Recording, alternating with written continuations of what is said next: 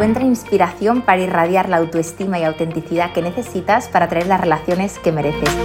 Estás escuchando el podcast de programa Mía, soy Sandra y ayudo a mujeres atrapadas en relaciones que les restan a ganar en seguridad y a empoderarse para sentirse por fin dueñas de su vida. Me encantará compartir contigo lo que a mí más me ha ayudado.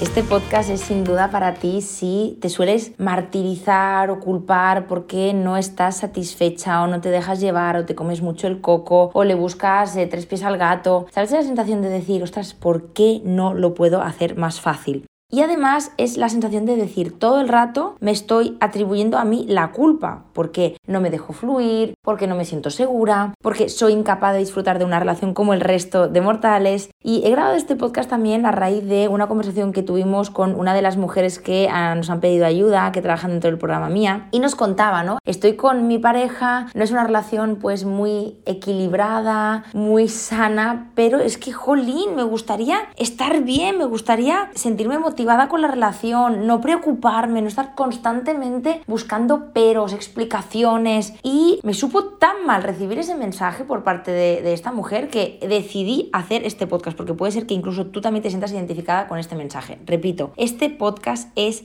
para todas aquellas personas, y a lo mejor tú eres una de ellas, que se martirizan y se machacan y se torturan y se culpan porque no pueden dejarse llevar, porque no pueden vivir las relaciones de una manera más fácil o más armónica. Incluso esa sensación de decir es que no me acabo de abrir al otro. Es como si no te permitieras ser tú, tomar la iniciativa, pues igual mostrarle alguna muestra de afecto al otro, tener un detalle con esa persona. En definitiva, ser tú en todas las facetas. Yo dije, tengo que hacer un podcast urgente urgentemente sobre esto porque tú ya sabes que últimamente pues está como muy de moda y de hecho es uno de mis mensajes claves, ¿no? De tienes que primero quererte tú para poder querer a otra persona o tienes que valorarte tú para que otras personas te valoren o tienes que saber quién eres para meterte en una relación y que funcione. Y esto está súper bien. Yo ya sabes, si me sigues tanto en mi canal de Spotify con estos podcasts o en mi canal de YouTube de programa mía, sabes perfectamente que yo soy una fan y una fervorosa defensora de ámate a ti misma para que la gente de fuera también te ame. Respétate a ti misma para que las personas de fuera también te respeten. Y valórate tú para que esas personas te den un valor. Obviamente, si tú no te valores y estás buscando el valor fuera, a la otra persona le está llegando el mensaje de, hey, no me siento suficiente, por favor, escógeme. Por tanto, esa persona probablemente no te vaya a escoger. Ya sabes que te voy a decir, que sí, que te ames, que te quieras, que refuerces tu autoestima, que sepas quién eres para que te funcione. Pero me preocupa un tema y es que muchas veces nos machacamos cuando no nos permitimos ser nosotras mismas en entornos poco seguros. Y te voy a explicar un poquito todo esto. Ya sabes que el ingrediente número uno para que una relación funcione es que haya apertura, que tú puedas permitirte el lujo de abrir tu corazón, de ser tú misma, de llorar si te apetece, de enfadarte si te apetece, de proponer si te apetece, de decir que no, aunque hayas quedado si también te apetece. Y eso está fenomenal. Pero sí que es verdad que para que haya esta apertura hay algo que se nos ha escapado y es que tenemos que sentirnos seguras nosotras y sentir que el entorno es seguro. Me explico con detenimiento para que me entiendas bien. Hasta ahora todo lo que consumimos en redes sociales, en vídeos, en podcast, obviamente es el lema de quiérete tú, busca la seguridad en ti misma. Y esto está súper bien. Pero nos hemos olvidado de que para que el amor fluya, para que tú esta seguridad puedas emanarla por los cuatro costados de tu cuerpo, tienes que encontrarte en un lugar seguro. Tú educas a tu hijo, le das máxima seguridad, sientes que él pues confía en la vida y de repente lo metes en una jaula de leones. Obviamente que ese niño va a tener miedo. Entonces sería un poquito injusto decirle, oye amor mío, no tienes que tener miedo, porque aunque el entorno sea ultra agresivo, tú tienes mucha seguridad porque te la hemos dado y la seguridad nace de dentro de ti. Obviamente ese niño te va a decir, oye, mira, honestamente, sí, tú me has dado todo el amor del mundo, yo me siento seguro, pero no me fastidies, es que me rodean cuatro leones, como quieres que esté relajado y me deje llevar. Pues esto es un poquito lo que a veces muchas de nosotras intentamos hacer. ¿Cómo quieres dejarte llevar? ¿Cómo quieres sentirte radiante, sentirte bonita, sentirte segura si estás en un entorno poco seguro? Te lo comento porque una cosa va de la mano con la otra. Si tú trabajas mucho en tu seguridad personal, en tu autoestima, en tu sensación de merecimiento, a ti te ponen con los leones y obviamente que vas a experimentar temor, obviamente que te vas a recoger, obviamente que te vas a agarrotar, te vas a volver más rígida. Lo que no tiene sentido es que tú te obligues a estar segura en un entorno que no es seguro. Tú puedes tener autoestima, puedes quererte, puedes saber quién eres, pero el entorno tiene que acompañarte. Y este mensaje lo lanzo porque el otro día con esta mujer de la que te hablaba al principio del podcast, la sensación que me daba es que cuando ella nos hablaba, nos decía, es que claro, yo ya sé que lo importante es amarme, respetarme para que esa persona me respete. Sí, cuidado, pero es que a lo mejor la relación que tú estableces con esa persona no es un lugar seguro para ti. No te sientes con la tranquilidad de ser tú misma porque temes que esa persona no vaya a reaccionar de la manera que tú esperas. Es decir, imagínate que yo, por ejemplo, soy una persona que pues me siento afligida algunas veces cuando estoy un poquito de bajón o cuando me va a venir la regla y yo delante de esa persona cojo y digo, ostras, es que hoy no tengo el día, estoy un poquito floja y tal, tengo la seguridad para manifestarlo, tengo la seguridad para expresarle cómo me siento y qué necesito. Y esa persona coge y me dice, joder, pues siempre estás igual. Es que mm, si cada vez que tienes la regla te vas a poner así, mal vamos, hija. ¿Tú te crees que ese es un lugar seguro? Te intento decir con esto que sí, que está fenomenal el empoderamiento, que está fenomenal la seguridad en ti misma, pero tienes que entender que por mucha seguridad que tú tengas, cuando tú estás en un lugar que es poco seguro para ti, por X motivos que ahora seguiré contando, obviamente que tú no vas a poder fluir. Y te voy a poner varios ejemplos. Imagínate que tú estás conociendo a un hombre y sientes que ese hombre pues un día te da mucho, otro poco. Entonces tu querida amiga te dice, Tía, es que tú tienes que estar segura de ti misma. Y si tú te quieres, da igual cómo reaccione él. Eso es su tema, esos son sus tempos.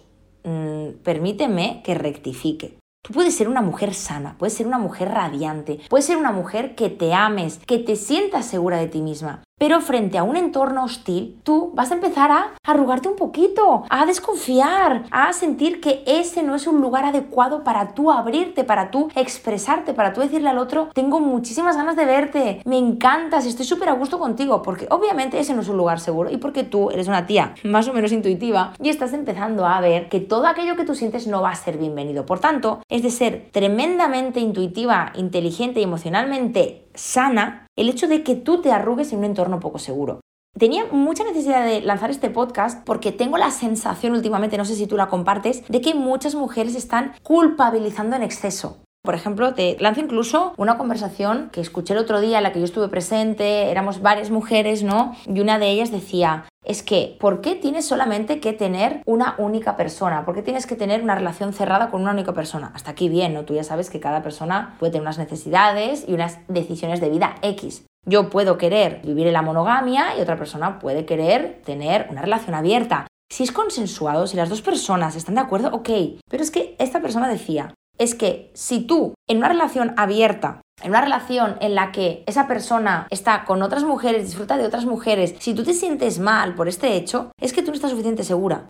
Y claro, yo me quedé un poco como, ostras, cuidado, cuidado, porque a veces no es solamente un tema tuyo, es que a lo mejor tú estás viviéndolo como una amenaza, porque a lo mejor tú cognitivamente has entendido que sí, que puedes tener una relación abierta, pero a nivel emocional no te sientes preparada. Esto es como, por ejemplo, cuando tu amiga te dice, es que os habéis acostado una vez. No tiene sentido que tú te sientas mal porque no te llame cada día. Y dices, vamos a ver, ¿Eso quiere decir que soy insegura? ¿Eso quiere decir que tengo la autoestima baja? ¿Eso quiere decir que no sé quién soy? No. Tú ya sabrás si es un tema de autoestima o es que realmente ese lugar no es seguro. Tú tienes derecho a no sentirte bien en ese contexto y a lo mejor ese contexto no te hace sentir segura y por muy segura que tú seas, tú no te permitas el lujo de abrirte en ese escenario. ¿Tú eres la misma cuando estás con tu familia que con una familia adoptiva que además tiene unas costumbres y una lengua distinta? ¿Verdad que no? Tú eres la misma persona en un entorno familiar, en un entorno de confort, un entorno a lo mejor seguro y en otras circunstancias en las que a lo mejor ese entorno es nuevo para ti, es distinto, no sabes qué va a ocurrir. Entonces quiero empezar a desmentir que la seguridad en ti misma es la única cosa que necesitas para estar a salvo. Porque tú te puedes sentir muy segura y si tú pasas por una calle en la que oyes ruidos raros, en la que ves que hay una situación de amenaza, jolín, oye, honestamente, ¿cómo no vas a tener más prisa, andar un poquito más rápido, pues obviamente vas a dejar de andar a tus anchas tranquilamente, silbando, escuchando tu música, porque vas a estar un poquito en alerta. Cuando hay un hombre que tú sientes que no va a poder estar ahí y permanecer ahí, sea cual sea la faceta que le muestres, es normal que tú te agarrotes. Me hace mucha gracia esos mensajes que recibo en Instagram de, ostras, es que Sandra mm, me ha dicho que quiere quedar conmigo, pero es que no ha dado señales de vida en cuatro días, entonces, claro, yo creo que tengo que trabajar mi autoestima. Vamos a ver, tienes que trabajar tu autoestima si realmente dándote tan poco quieres seguir por sistema permaneciendo ahí intentándote convencer de que es que claro no tienes derecho a pedir más. Si tú tuvieras esa seguridad, esa autoestima, seguramente te sentirías mal en ese contexto. La única diferencia que habría es que como tú te sentirías merecedora de algo más, simplemente lo que harías es irte o es intentar hablar con esa persona para ver de qué pecojea, pero de ningún modo, y rectifico y no me cansaré de repetirlo, una persona que tiene autoestima, una persona que es segura de sí misma, no tiene por qué fluir, pase lo que pase en todos los contextos del mundo. Yo he conocido a mujeres que se aman, que saben quiénes son, que tienen clara su identidad. Y frente a un hombre que las ha juzgado, que no las ha valorado, que no ha tenido, por ejemplo, una línea estable en sus actos o en su modo de comunicarse, esa mujer se ha arrugado y probablemente como se ama ha dicho, esto no es para mí, porque este lugar para mí no es seguro. Por tanto, recuerda dos cosas, la autoestima y la seguridad, y por otra, que el entorno en el que te mueves, que puede ser esa persona, esa relación o eh, ese lugar, sea seguro, que tú por lo menos sientas que puedes ser tú que todo aquello que tú haces es bienvenido y de hecho está demostradísimo que los niños que se crían en un contexto en el que no les permiten ser ellos nacen con una autoestima baja. Te pongo en situación, imagínate que yo soy una niña y cada vez pues que me llevan al parque intento hablar con los de al lado, intento hacer bromas y tengo una madre que me dice, cállate que estás molestando a la gente, hombre, no hagas eso de hablar con los desconocidos. ¿No ves que la gente tiene cosas que hacer y vas a molestar? Obviamente esta niña, cuando recibe mensajes constantemente así y además cuando le pide ayuda a su mamá y le dice, mami, me he hecho daño en la rodilla, su madre le ignora porque está mirando el móvil, o le dice, tonterías, espérate, que estoy hablando con tu padre. Esa niña, poco a poco, lo que va a hacer es que se va a arrugar y entonces va a crecer con una autoestima baja, porque los inputs que ha ido almacenando a lo largo de su historia de vida han sido no molestes, esto no tienes derecho a sentirlo, esto no toca, por favor, no hagas esto que te nace de dentro, porque es que es ridículo. Entonces, claro, esta niña empieza a dudar de ella misma.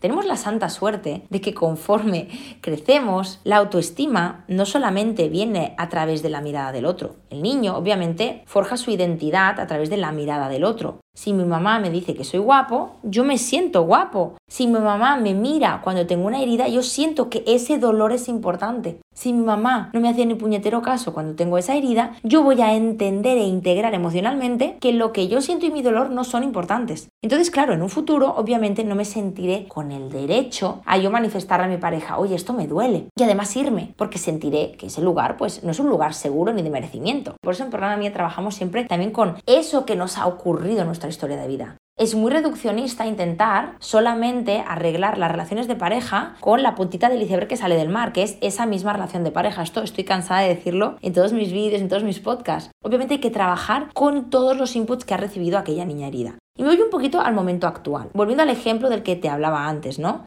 Hay algunas mujeres que nos escriben y nos dicen, es que claro, no es normal que me preocupe tanto, no es normal que sea tan ansiosa con este chico que hace dos días que lo he conocido y nos hemos acostado una vez. La pregunta es, ¿tú sientes que ese es un lugar seguro? ¿Tú te sientes con la libertad de coger el teléfono, de proponerle algo, decirle, jo, me lo pasé súper bien ayer, fue súper guay, me encantó cómo estuvimos? Porque quizás no es que tú seas una insegura y no es que tú te tengas que machacar por la baja, pobrísima, escasísima autoestima que tienes. Además de que a lo mejor hay que restaurar temas que tengan que ver con tu amor propio, porque si no seguramente no me harías esta pregunta, quizás tienes que empezar a asumir que el lugar en el que estás no lo sientes como seguro. Es como aquella niña que le decía a su mamá, ay, me he hecho daño en la rodilla, y su mamá le dice, es que, perdona, es que mm, me han enviado un mail de trabajar, no puedo, cariño. ¿Me estás diciendo que esto no es importante para mí? Tienes que empezar a ser honesta contigo. Tienes que empezar a dejar de hiperresponsabilizarte. Acuérdate que ser una víctima del sistema, ser una mujer que constantemente se culpa, ser una mujer que constantemente está poniéndose en duda ella misma. Es que claro, yo tengo un apego ansioso, es que claro, mi padre no me dio el afecto que necesitaba, es que claro, yo busco el reconocimiento fuera y por eso claro, después de habernos acostado, cuando está dos días sin decirme nada, es que me siento mal, es que tengo un problema. No, cariño, no tienes ningún problema. El problema es creerte que la seguridad implica aceptarlo todo, porque no tienes que aguantar estoicamente cualquier cosa que te venga.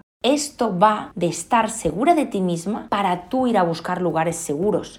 Cuando eres una persona que te amas, cuando eres una persona que te quieres, entiendes perfectamente y lo ves lógico que no puedas abrir tu corazón cuando no estás en un entorno seguro. Y no te juzgas por ello. Simplemente lo integras como una verdad universal. ¿Dónde voy a sentir yo más a gusto? Cuando estoy en una fiesta con mis amigas de toda la vida en un entorno que ya conozco en mi ciudad o cuando estoy en un entorno rodeado de personas que a lo mejor tengo mala sintonía, que no conozco ese lugar, que no sé ni dónde estoy, que no sé ni lo que va a ocurrir antes ni lo que va a ocurrir después. Vas a bailar incluso más libremente en ese entorno en el que ya es conocido para ti o en el que sabes que es seguro.